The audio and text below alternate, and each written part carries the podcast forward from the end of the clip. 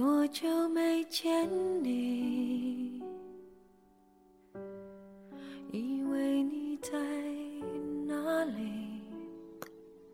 大家好，欢迎收听荔枝 FM 幺三七四七幺。陪伴着我呼吸。她是个快大学毕业的小姑娘，多远的距离？至今为止，她认为自己还是努力躲在象牙塔里的小姑娘。之所谓还称为小姑娘，一是觉得自己还没长大，二是不愿意承认再长大。大学三年，她一直在跟自己较真，她对学习还是没有潜力，她对生活却是充满希望。很多人认为，每天早起对一个生活懒散的学生来说，简直是天方夜谭。一个有很严重的起床气的他，当时也这么认为。坚持不了的啦，要不继续考试，继续上学？这是他最一开始的逃避心理。虽然每天起很早，坐很久的车，穿过半个城市去上班，在每天看见太阳也好，雨滴也罢，都觉得其实动力都是自己给自己的。其实他不是不爱念书，他学东西很快，但他没耐心，他一不小心就钻牛角尖，然后谁都不管用。而且他早就发现，在学习里他没办法做到最好的那个，就开始作罢。他觉得自己是个挺眼瞎的人。喜欢过瞎玩的人，不懂得去爱一个人的时候，就只想拼命的留住一个人，觉得只要在身边，就没有过不去的。可是呢，无形的距离来自很多方面，最大的矛盾就是三观不同。但凡不在一个频率上，说再多就是白搭。你问你饿吗？隐藏话语可能是我饿了呀。可是对方回一句嗯，我不饿。接着没有下文。可能是自己作，完全可以直接说去吃饭吧，我饿了。都说了是小姑娘嘛，脸皮薄好面子，怎么能总是饿？不肯认为自己有错的时候，就觉得事情就该按照自己想法走的。看见不爱一个人，一久也习惯的时候，他觉得这就是他心坎里的话，完全没有错。一直以来，他是个很好的聆听者，尽管嘴巴毒的时候，很多人都想撕烂他的嘴。但陪伴在他身边的人都很真。这几年，他听过形形色色的爱情故事，好的、坏的，都在慢慢消化。一起帮着吐槽，或者一棍子打醒对方，再不然不断的翻白眼。其实他是不乐意去听的，听多了终究会影响到自己。越懂爱，就越不会爱，这个道理他明白的很。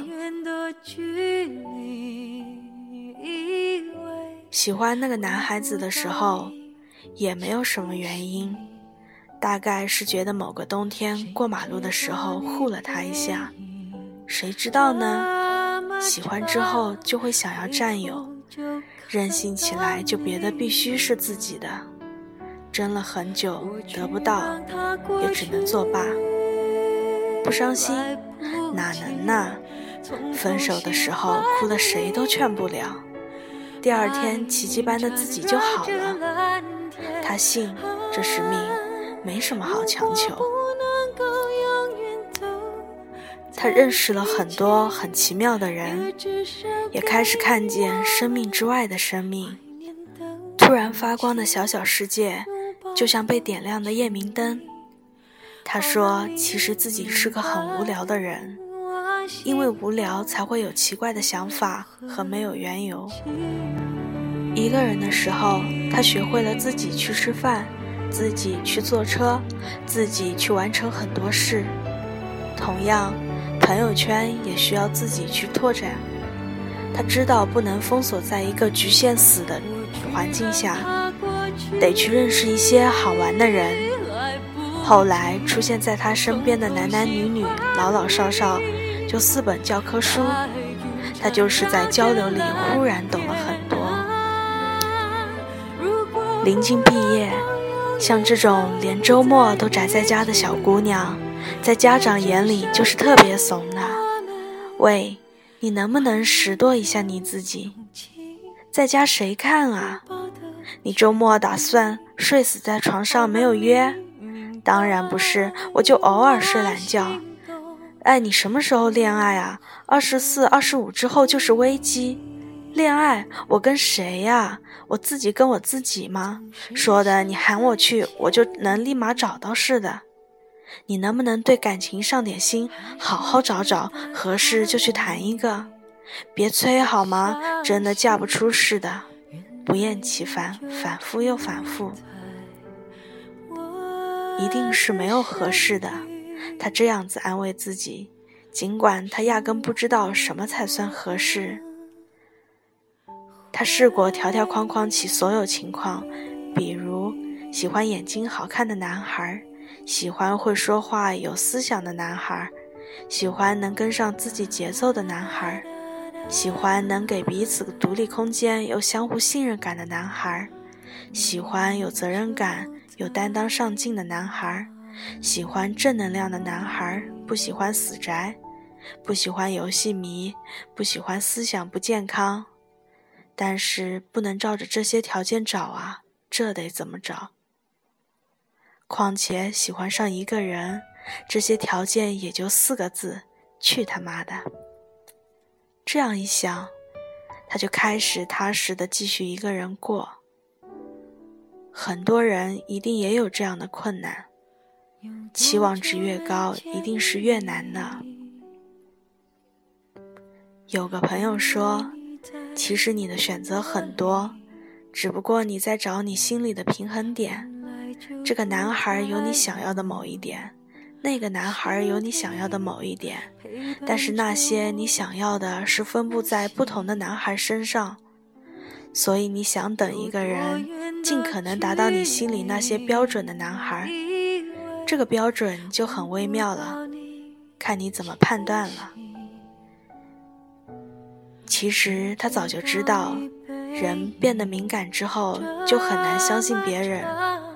主观意识上，让所有对自己内心猜疑的辩解都像是解释，被动的去让自己幸福。所以，人孤独的时候会想明白很多事，压根就不需要别人来替自己去讲解，一下子就通了。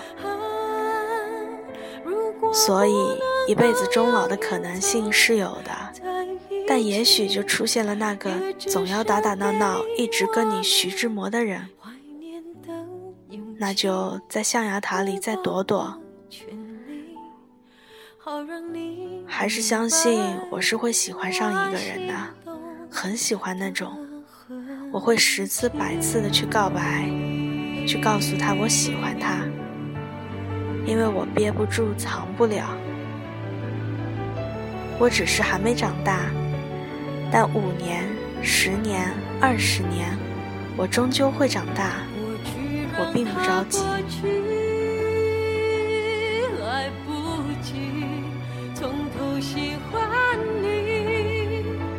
白云缠绕着蓝